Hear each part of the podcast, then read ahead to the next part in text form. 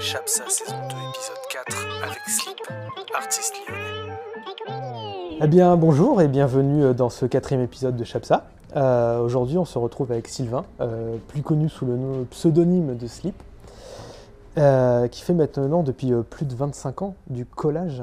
25 ans peut-être pas. Non Je suis pas encore là, mais pas loin. ouais. Ouais, d'accord. Combien de temps exactement Euh, une bonne vingtaine d'années, D'accord. mais pas encore 25. D'accord, une bonne vingtaine d'années à peu près du collage euh, digital, c'est ça Digital, c'est ça. Ok. ouais. Euh, Sur Lyon. Et j'avoue que comme beaucoup de personnes, moi je connaissais pas du tout ce terme. Mhm. Je savais pas du tout ce que c'était. Est-ce que tu pourrais nous le présenter un peu plus précisément et nous dire un peu plus sur le sujet? Oui, bien sûr. Bah, en fait, c'est simplement que je fais du collage comme ce qu'on peut voir, comme plein d'artistes ont pu le faire, avec des, du papier, des ciseaux et de la colle. Simplement, j'utilise euh, uniquement des outils digitaux et des, et des images euh, scannées aussi. Donc pour faire ça, donc c'est euh, essentiellement avec, euh, avec Photoshop pour pas le nommer, mais euh, que, que je travaille. Quoi. Donc je découpe des images que je décontextualise et que je replace dans d'autres situations. voilà. D'accord. Vous les trouvez où ces images C'est une inspiration spécifique ou Alors les images, euh, les images en général, c'est beaucoup de, beaucoup de recherches, c'est sur, euh, essentiellement sur Internet. Euh, ça arrive que j'utilise des photos perso ou des, ou des photos de magazines, mais c'est essentiellement, essentiellement sur Internet. D'accord. Et quelle est ta formation? Enfin, tu n'étais pas du tout dans ce domaine avant et quand Non, mais toujours pas. toujours pas. En fait, j'ai eu une formation universitaire en informatique, mais en informatique euh, de gestion. Donc Ouais. rien à voir avec, euh, avec ça, si ce n'est qu'il y a une souris, un écran et un ordinateur derrière. Mais sinon, euh, non, sinon la formation c'est ça. Et puis après, en- au niveau artistique, bah, c'est en autodidacte que j'ai appris. Et puis c'est beaucoup d'échanges, de, de collaboration avec des gens qui m'ont ouvert certaines portes, du coup, qui permettent de découvrir des pans entiers de l'histoire de l'art. Et puis après, euh, après bah, euh, tu creuses et puis tu découvres quel- quelqu'un. Après, tu cherches les influences de ce quelqu'un et puis ainsi de suite. Donc tu découvres euh, toujours, toujours plein de choses. quoi. Toujours, on ouvre l'onglet, puis il y a l'autre onglet qui affiche une autre photo, et du ça. coup encore un autre. C'est ça, Et du coup, on se perd sur Internet. exactement. Je voulais savoir euh, pourquoi mettre des photos d'époque des années 50 euh, et pourquoi pas des plus récentes, par exemple? Alors, euh, alors en fait, moi j'utilise depuis euh, mes sources, ça va de, de 1900 pour les premières photos euh, jusqu'à jusqu'aux années 80, 90 à peu près. Euh, J'utilise aussi des, des tableaux. Il y a des tableaux que je détourne, des tableaux de, de la Renaissance notamment. Euh, et si j'utilise pas ces, si j'utilise pas les photos récentes, c'est parce qu'au départ, en fait, j'avais un peu d'appréhension à utiliser, à ce que des gens se, re- se reconnaissent dans un de mes collages. Et euh, parce que je les mets pas forcément dans des positions valorisantes et euh, j'avais pas trop envie que quelqu'un euh, se, se retrouve dans une situation euh, qui qu'il n'aimerait pas du tout. Donc euh, au départ c'est ça. Et après en travaillant, je me suis rendu compte que c'était plus intéressant de travailler avec des photos des années 50 ou, ou même, même euh, du début du siècle parce que les gens ils posaient vraiment pour la photo et donc ils ont des expressions beaucoup plus marquées que maintenant où on a où on prend des photos euh, sans arrêt, où on est en photo euh, des milliers de fois dans l'année et du coup on n'a pas, on pose pas et, et du coup on n'a pas les mêmes, la même force dans l'expression. D'accord, ouais, comme les, les- les plats pris en photo qui servent. Enfin voilà, on poste ça sur Instagram. Et Ouais. Là, je veux prendre des anciennes photos, par exemple, je sais pas moi. Par exemple, le tableau de Marilyn Monroe, moi, Mhm. je- ça m'a personnellement, ça m'a fait un peu penser à certains, certains Mhm. designs, mais Ouais. personnellement. hein. Après, Mhm. euh, je sais que c'est un peu spécial de pas de pas penser à ça. Euh, J'ai une autre question aussi euh, sur vos connaissances artistiques, tout ça. euh, Enfin, sur l'histoire, tout ça. Qu'est-ce qui, quelles sont vos connaissances sur l'histoire qui, qui vous ont influencé par rapport à vos, œuvres, par exemple, ou, euh, par exemple euh, la Russie ou alors euh, l'URSS. euh, Ouais, alors euh, bah, le- au départ j'avais une connaissance euh, très, très superficielle de l'histoire de l'art et en, Mm. en creusant, comme euh, je te disais tout à l'heure, bah, j'ai découvert euh, plein de choses qui me parlaient, d'autres qui me parlaient pas du tout. euh, euh, des, plein de, personnes qui travaillaient dans des, de façon différente, qui attaquaient des, sujets de manière différente. Dans les, de ce que j'ai retenu dans mes influences, alors celles qui me, peut-être qui transparaissent pas forcément en direct, mais que j'utilise souvent, c'est au niveau de la composition, c'est beaucoup euh, le travail des, bah, collagistes russes du début du siècle, ou, mm. même des collagistes italiens euh, fascistes du début du siècle, enfin des années 20-30. C'était quand même le début du siècle. Euh, donc c'est parce qu'ils avaient une, manière de composer les images qui était très, très rigide et, et, qui se rapproche assez, enfin que je trouve assez mathématique en fait. Et donc ça, j'ai gardé, j'ai gardé ça. Euh, de, donc des, des, artistes de cette période-là. Il y a les, artistes dada, aussi de cette période-là, qui travaillaient sur le surréalisme, euh, que ce soit au, niveau du texte ou au niveau de l'image. Donc ça, ça fait partie des, personnes que, enfin des, mouvements qui ont pu, m'inspirer et qui m'inspirent euh, encore. Euh, notamment dans le fait de déconstruire des mots ou des situations pour reconstruire autre chose et faire passer un autre message. après, au niveau, dans, les artistes un peu plus récents, il y a, toute une vague anglaise, notamment Peter Saville, qui a travaillé pour, pour New Order ou pour Joy Division, et, et l'ensemble des groupes de Manchester de cette époque-là, du début des années 80.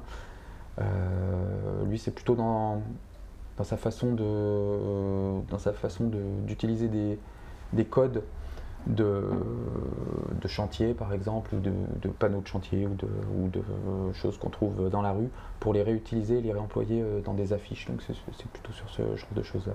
D'accord. Bah, c'est magnifique. Euh, j'ai une autre question. Euh, est-ce qu'il y a une volonté de, de, satire au travers de tes collages? Par exemple, au niveau de George Orwell avec la ferme des animaux euh, ou, un engagement euh, critique social Alors de, de satire peut-être pas, hum. mais oui effectivement j'essaye d'avoir euh, derrière chaque visuel d'avoir une un, message ou, une façon de présenter un sujet sur lequel j'ai envie de m'attarder. ça, peut être, ça peut être des sujets d'actualité, ça peut être des sujets de société, ça peut être, ça peut être des réflexions sur la vie en général, sur ma vie à moi. Euh, et effectivement, derrière chaque, euh, chaque travail visuel, j'essaye d'avoir une, petite histoire ou, un message à faire passer. Après, euh, des fois ça passe, des fois ça passe pas. Mais au moins, ça me permet de, de dire des choses après. voilà, après, les gens ils disposent de. Et ils sont souvent compris, tes œuvres, ou alors euh, ouais, j'ai, enfin, euh, j'ai pas, j'ai les personnes qui viennent me, parler de mes œuvres en général, c'est pour me dire que c'est pour me, parler de ce qu'ils ont compris ou de ce qu'ils ont vu dans mes, dans mon travail. Euh, du coup, du coup, oui, j'ai l'impression d'être compris, mais, mais, en même temps, tous ceux qui n'ont pas compris viennent pas me voir. Donc, oui, oui, c'est, ce qui est dommage. Ouais. Et on t'a déjà demandé de, t'expliquer une œuvre ou alors Ouais, bah oui, ça arrive, c'est souvent en, expo. Euh, les gens ont envie d'en savoir un peu plus parce qu'il y a une œuvre qui leur a, qui leur a parlé, de, laquelle ils se sont sentis proches. Et du coup, euh, du coup ils ont envie de savoir euh, pourquoi telle couleur, pourquoi tel personnage dans cette situation, que vient faire ce détail-là, alors qu'eux, ils n'auraient pas vu ça comme ça. ouais, ça permet d'échanger en général quand on fait des expos. Ah bah, c'est super. Et euh, du coup, tu as fait beaucoup d'expos? Euh, Ouais, j'en ai un certain nombre maintenant euh, derrière moi. Mmh. après, j'ai eu une grande période où j'en ai, où j'en ai plus fait du tout parce que c'est, je trouvais pas d'intérêt à, faire des expos, les lieux convenaient pas forcément à ce que, à ce que je voulais montrer. L'an passé, j'ai eu la chance d'être sélectionné sur le dispositif Omar, qui, sélectionne une, qui sélectionne 12 artistes chaque année euh, lyonnais pour les, pour les mettre en valeur. Et ça m'a permis, de, ça permis de faire euh, plusieurs expos. Donc j'ai fait presque une dizaine d'expos euh, l'an passé. Donc c'était c'est une belle, une belle façon de rencontrer des gens, de, puis de montrer mon, de montrer mon travail. Et tu as des expos à nous citer comme les plus connus parmi Parmi ceux que t'as fait, ou- Alors, dans les, dans les plus connus, euh, il y a le fait que j'étais, euh, euh, grâce à un travail de, de commande sur, un, sur des petits portefeuilles en, en papier, euh, j'avais été dans, le, dans la boutique du, du Guggenheim à New York pendant 15 jours. Donc ça c'est mon, c'est un peu euh, un truc auquel je m'attendais pas du tout, surtout que c'était au- vraiment au tout début, euh, enfin au tout, au tout début de, de- de quand j'ai commencé à travailler sérieusement euh, sur, sur Sleep. Euh, sinon, euh, euh, dans les belles expos que j'ai pu faire, il y avait une expo sur, le, sur le foot dans lequel j'ai détourné des, des tableaux de la Renaissance ou des tableaux de, de grands maîtres. Euh, C'était l'expo Auréole qui avait lieu à, à Paris au Grand Contrôle euh, en 2018 pour l'ouverture de la Coupe du Monde. D'accord. Donc ça c'est une, une belle expo avec une, avec, euh, une belle exposition médiatique aussi parce que j'ai eu plein de, plein de journaux qui, ont, qui en ont parlé, qui ont mis ça en avant. Euh, et puis sur Lyon, bah, euh, j'ai- fait des lieux euh, très différents mais très sympas. Euh, L'an passé, j'ai été bah, à l'Arcuterie, là où on se trouve Mhm. actuellement.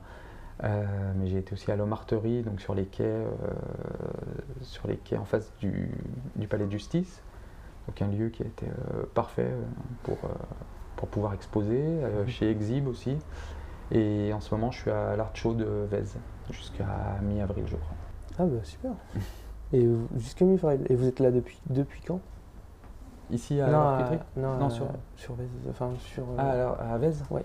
Euh, Ça a commencé euh, début mars Ouais. et ça dure un, peu plus d'un mois. D'accord. Bah, tant mieux. Et il y a beaucoup de monde? Euh, Il y avait beaucoup de monde au vernissage euh, et puis là j'ai eu des nouvelles de la galerie, Ouais, ça se passe bien, ça- il y a du monde qui passe.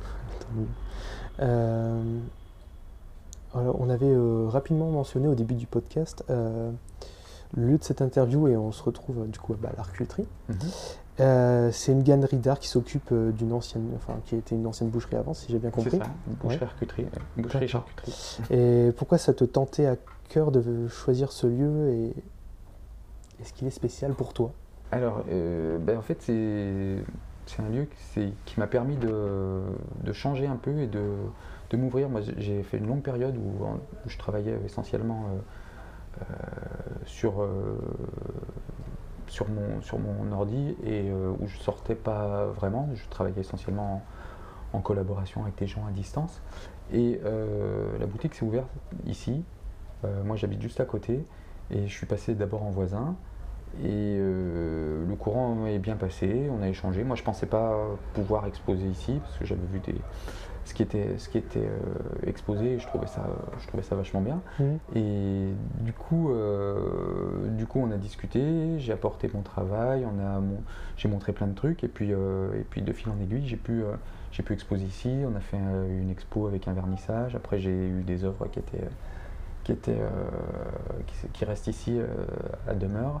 Euh, et en fait, c'est la rencontre ici, c'est un peu ce qui m'a permis de m'ouvrir et de ressortir un peu et de montrer mon travail un peu à l'extérieur. Parce que sinon, c'était, j'étais essentiellement cantonné sur, sur Internet, quoi. Hmm, D'accord, euh, sur Instagram. sur Instagram ou, euh, ou même, des, même des collaborations avec euh, des personnes, mais sur, euh, sur Internet. quoi. Tu as collaboré avec des, des artistes assez connus ou alors euh, Euh, non, j'ai pas d'artiste euh, très connu à mon catalogue, hmm, mais euh, plein de. Enfin, j'ai collaboré avec plein de gens. Là, dernièrement, j'ai fait, j'ai travaillé avec un, un artiste russe sur, sur la guerre justement et, et sa vision et, et- sa vision. Donc, on a fait une œuvre euh, collaborative. Je lui ai fourni un peu, euh, un peu de matière. Il, est, il a retravaillé dessus et, euh, et après, on, est, on a échangé pour, pour fini- finaliser l'œuvre.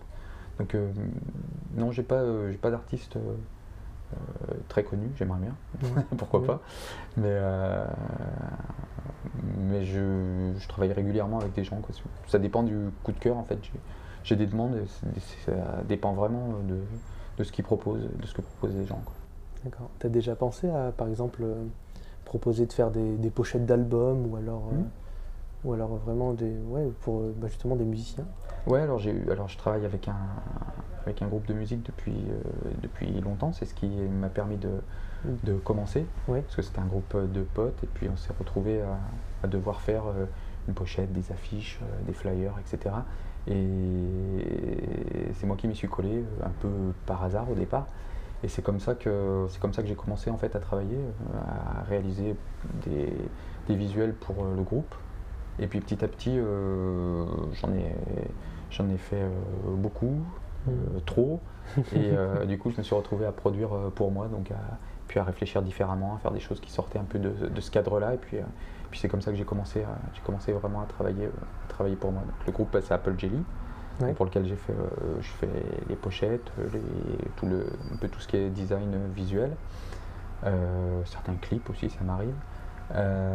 et sinon, oui, je travaille, j'ai travaillé pour des artistes locaux, mais aussi des gens qui étaient à, l'autre bout du monde. C'est ce qui est pratique. Il suffit d'échanger, puis on arrive à faire des choses sympas. D'accord. Et le Covid, euh, ça n'a pas impacté euh, ou pas du tout, vu que tu es derrière un écran? Finalement, ça t'a permis quand même de produire pas mal de choses ou alors, Oui, curieusement, euh, enfin curieusement. Non, moi pas trop, effectivement, comme tu dis, j'étais derrière mon écran, donc moi j'ai continué à produire, à, produire, à travailler sur des sujets, sur un nouveau sujet, sur le Covid. Euh, et, tout, euh, et tout ce qui allait autour. Euh, mais, mais non, moi j'ai pas, enfin au niveau de la création en tout cas, j'ai pas ressenti de, de problème. Après, il y avait moins d'échanges physiques, il y avait plus d'expos, il y avait plus de concerts, il y avait plus, enfin, tout ça, mais, mais sinon non, c'était en termes de création, j'ai trouvé, ça j'ai trouvé que c'était une période plutôt bénéfique même. Ouais, plus, plus productif du coup euh. Ouais, plutôt plus productif, parce que tu passes plus de temps à, réfléchir et à, produire tes des, choses. Plus de temps pour toi, euh, réfléchir, te poser. C'est ça, ouais. Et moins, moins, de temps à passer dehors. du coup, je voulais savoir le temps que ça te prenait à peu près pour faire, pour faire une création par exemple. Mhm. Euh, je pense que tu vois pas le temps passer euh, quand tu te mets dedans. Mais... Euh. Ben, c'est, alors c'est compliqué d'avoir un temps moyen parce que ça dépend, ça dépend des, des œuvres. en général, je passe.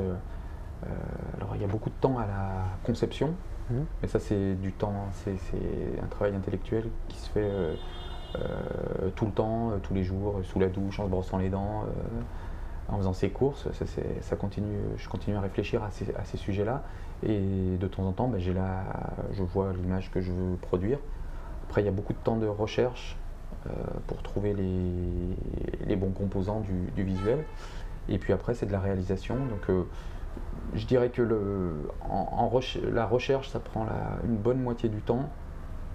Euh, et en réalisation, je sais pas, je dois passer peut-être 4 heures sur un, ah oui, d'accord. Sur un, visuel. Après, c'est. Enfin, une fois que tu as fait le. Une fois que tu as, l'image en tête, euh, la réalisation, c'est technique, quoi, mais il n'y a pas de. Mm. Il a plus à réfléchir, donc ça va, tu peux le caler un peu n'importe quand, donc tu ne fais pas trop attention au temps qui, au temps qui passe. Et euh, Photoshop, du coup, euh, tu as reçu une formation spéciale non, pas, du, tout, euh, mais euh, j'utilise. Euh, je pense que j'utilise un, dixième des possibilités de Photoshop. Et puis quand je vois ce que font plein d'artistes sur Instagram, c'est, je suis très loin d'exploiter, d'exploiter la totalité des fonctionnalités. moi, je travaille de manière assez simple, c'est couper, coller, déplacer, réduire mais c'est enfin, c'est beaucoup moins c'est beaucoup moins complexe que ce que peuvent faire euh, plein d'artistes qui sont qui maîtrisent vraiment techniquement euh, le logiciel. Mais des fois la simplicité crée aussi la beauté donc euh. ouais ouais c'est ce que je me dis. je voulais savoir pour j'avais entendu parler du Brésil que tu avais fait quelque chose au Brésil. Alors au Brésil enfin, je suis pas allé au Brésil. Euh, ce qui s'est passé, c'est qu'il y a une. Euh, c'était au moment de la Coupe du Monde 2014, toujours le foot. Euh, j'avais à l'époque, j'avais avec un, avec un collègue, on avait une, une rubrique dans le magazine SoFoot pendant, pendant 2-3 ans.